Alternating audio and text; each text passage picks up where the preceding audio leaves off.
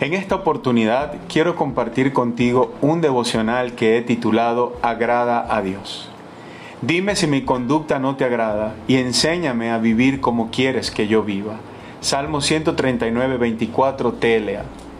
¿Te has detenido a pensar en esto? Un corazón humilde busca evaluarse constantemente delante de la presencia de Dios. Nuestra conducta puede ser que le agrade a muchas personas, como puede que no pero realmente debemos vivir para agradar a Dios.